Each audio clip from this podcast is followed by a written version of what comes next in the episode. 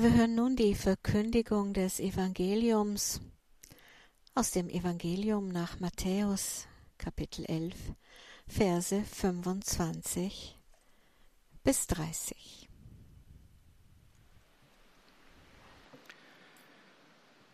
In quel tempo Gesù disse, in jener Zeit sprach Jesus, ich preise dich, Vater, Herr des Himmels und der Erde, weil du das vor den Weisen und Klugen verborgen und es den Unmündigen offenbart hast.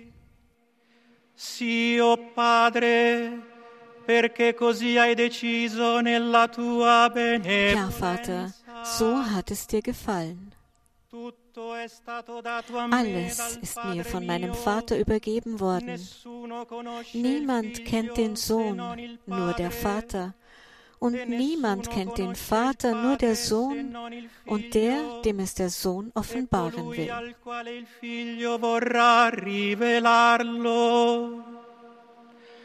Venite a me, voi tutti che siete Kommt alle zu mir, die ihr mühselig und beladen seid. Ich will euch erquicken. Nehmt mein Joch auf euch und lernt von mir. Denn ich bin gütig und von Herzen demütig. Und ihr werdet Ruhe finden für eure Seele. Denn mein Joch ist sanft und meine Last ist leicht.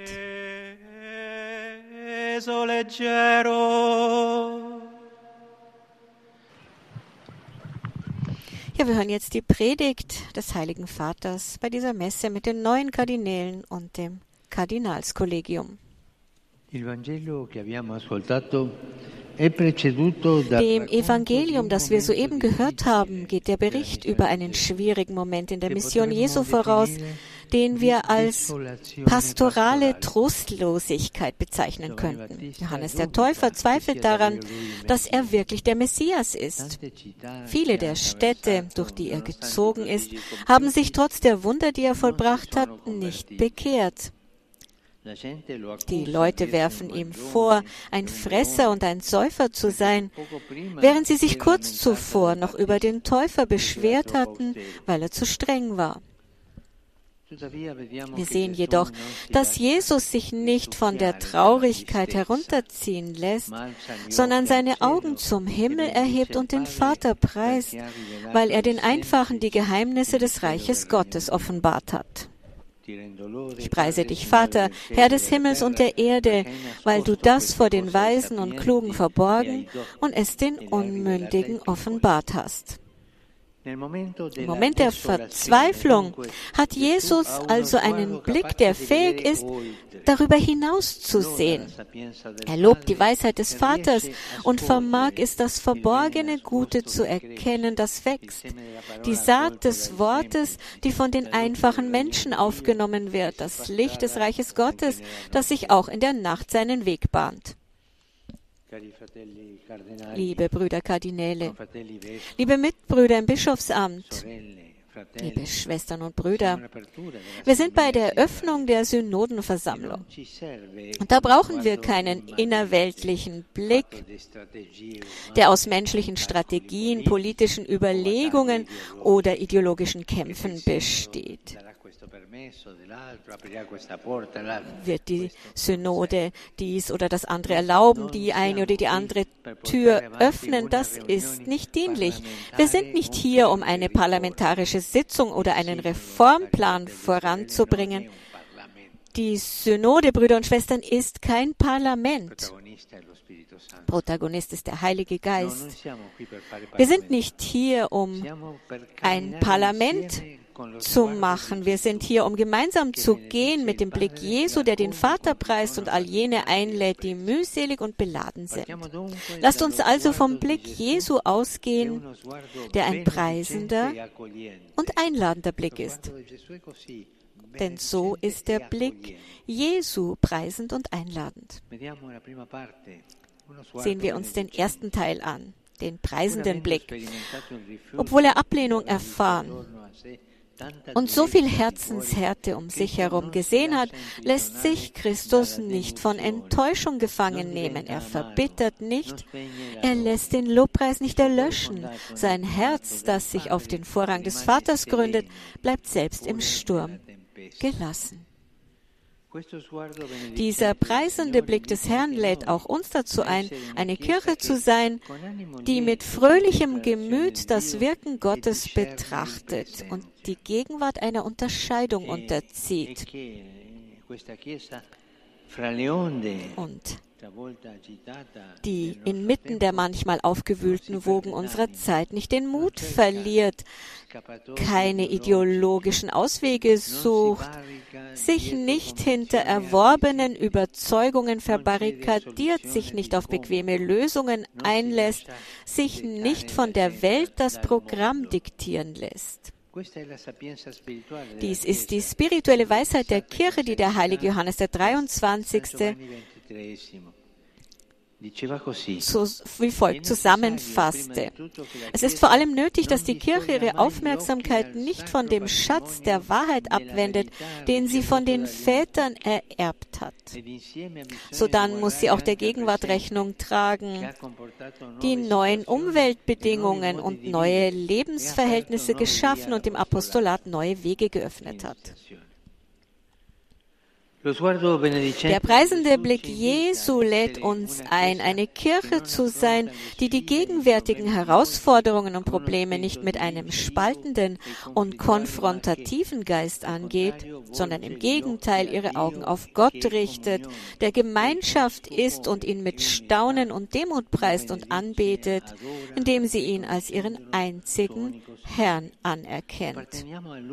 Wir gehören zu ihm und bedenken wir dies, wir existieren nur, um ihn in die Welt zu bringen. Wie der Apostel Paulus uns sagte, wir können uns allein des Kreuzes Jesu Christi unseres Herrn rühmen. Dies genügt uns, er genügt uns.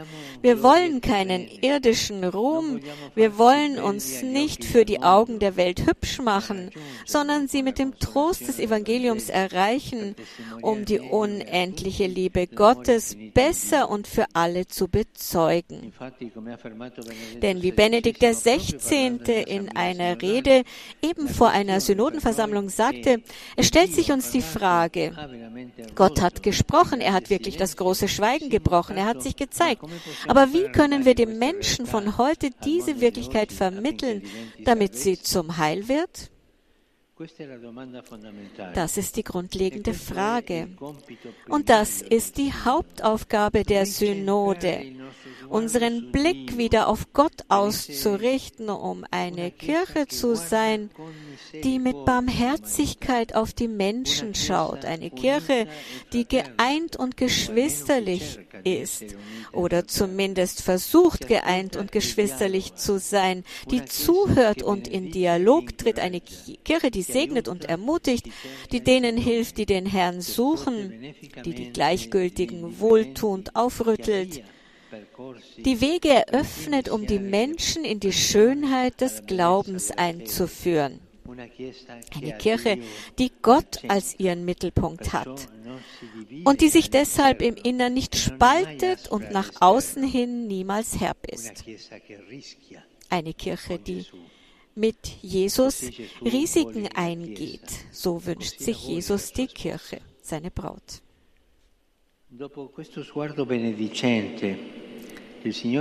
Nach diesem preisenden Blick des Herrn betrachten wir den einladenden Blick Christi. Diese beiden Blicke, preisend und einladend. Während diejenigen, die sich für weise halten, das Werk Gottes nicht erkennen, frohlockt er angesichts des Vaters, weil er sich den Kleinen, den Einfachen, den Armen im Geiste offenbart.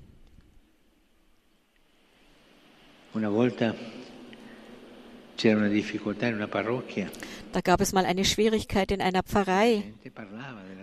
Und die Leute haben darüber gesprochen. und eine alte Frau, eine Frau des Volkes, fast eine Analphabetin, hat etwas gesagt, das eines Theologen würdig wäre, wäre mit Weisheit. Hat sie come una rivelazione del Signore, anche con gioia. E mi è venuto in mente di domandarle, mi dica signora, lei dove ha studiato con Roger Marin questa teologia così forte? Ich habe sie Das Volk hat eine, eine Weisheit, die man nicht studieren kann. verso i sofferenti, verso gli scartati. A loro in particolare si rivolge dicendo Während diejenigen, die sich für weise halten, das Werk Gottes nicht erkennen, frohlockt er angesichts des Vaters, weil er sich den Kleinen, den Einfachen, den Armen im Geiste offenbart. Und deshalb hat er sein ganzes Leben lang diesen einladenden Blick für die Schwächsten, die Leidenden, die Ausgestoßenen. Und dieser einladende Blick Jesu ist auch eine Einladung an uns, eine gastfreundliche Kirche zu sein in einer komplexen Zeit wie der unseren. Ergeben sich neue kulturelle und pastorale Herausforderungen, die eine herzliche und freundliche innere Haltung erfordern, damit wir einander ohne Angst begegnen können. Im synodalen Dialog bei diesem schönen Marsch im Heiligen Geist, den wir gemeinsam als Volk Gottes unternehmen, können wir in der Einheit und in der Freundschaft mit dem Herrn wachsen, um mit seinem Blick auf die heutigen Herausforderungen zu schauen um eine Kirche zu werden, die, um einen schönen Ausdruck des heiligen Paul des Sechsten zu verwenden, sich selbst zum Dialog macht.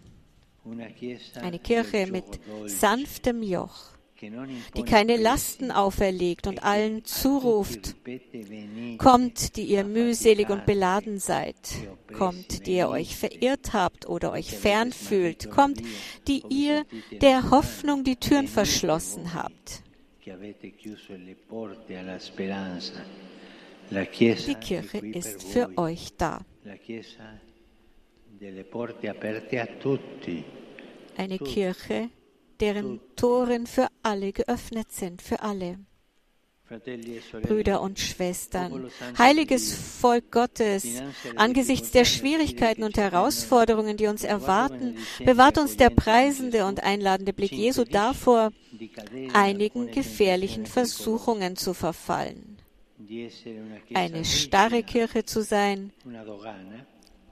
die sich gegen die Welt wappnet und rückwärts schaut, eine laue Kirche zu sein, die sich den Moden der Welt ergibt, eine müde Kirche zu sein, die über sich selbst gekrümmt ist. In der Offenbarung des Johannes sagt der Herr, Fratelli e das Tor. Und oft klopft er an die Tür im Innern der Kirche. Lassen wir ihn hinaustreten, damit sein Evangelium verkündet wird. Lasst uns gemeinsam gehen, demütig, leidenschaftlich und fröhlich. Gehen wir auf den Spuren des heiligen Franz von Assisi, des Heiligen der Armut und des Friedens, des Narren Gottes, der die Wundmale Jesu an seinem Leib trug und der alles ablegte, um Christus als Gewand anzulegen. Wie schwer ist das, diese innerliche und äußere Entkleidung für uns und auch für die Institutionen. Der heilige Bonaventura berichtet, dass der Gekreuzigte während des Gebets zu ihm sagte, geh und bau meine Kirche wieder auf. Die Synode dient dazu, uns dies in Erinnerung zu rufen. Unsere Mutterkirche bedarf stets der Reinigung, der Reparatur denn wir alle sind ein Volk von Sündern, denen vergeben worden ist. Diese beiden Dinge. Sünder und solche, denen vergeben worden ist und die immer wieder umkehren müssen zu der Quelle, die Jesus ist und sich wieder auf die Wege des Heiligen Geistes begeben müssen, um alle mit seinem Evangelium zu erreichen.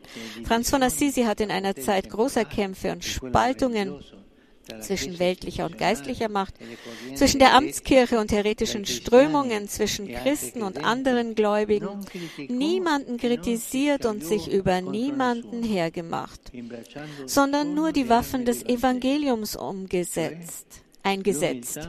Die Demut und die Einheit, das Gebet und die Nächstenliebe. Lasst es uns ebenso machen. Demut und Einheit, Gebet und Nächstenliebe. Wenn das heilige Volk Gottes mit seinen Hirten aus der ganzen Welt Erwartungen, Hoffnungen und auch einige Befürchtungen in Bezug auf die Synode hegt, die wir gerade beginnen, sollten wir uns erneut daran erinnern, dass sie keine politische Versammlung ist, kein Parlament, sondern eine Zusammenkunft im Heiligen Geist. Kein polarisiertes Parlament, sondern ein Ort der Gnade und der Gemeinschaft. Der Heilige Geist bricht dann oftmals unsere Erwartungen, um etwas Neues zu schaffen, das unsere Vorhersagen und unsere Negativität übertrifft. Ich kann vielleicht sagen, dass der fruchtbarste Moment der Synode die Gebetsmomente sind, auch dieses Ambiente des Gebets. Das sind die Momente, in denen der Herr in uns wirkt. Öffnen wir uns für ihn und rufen wir ihn an, die Hauptperson, den Heiligen Geist. Lassen wir zu, dass er der Protagonist der Synode ist und lasst uns mit ihm unterwegs sein im Vertrauen und mit Freude.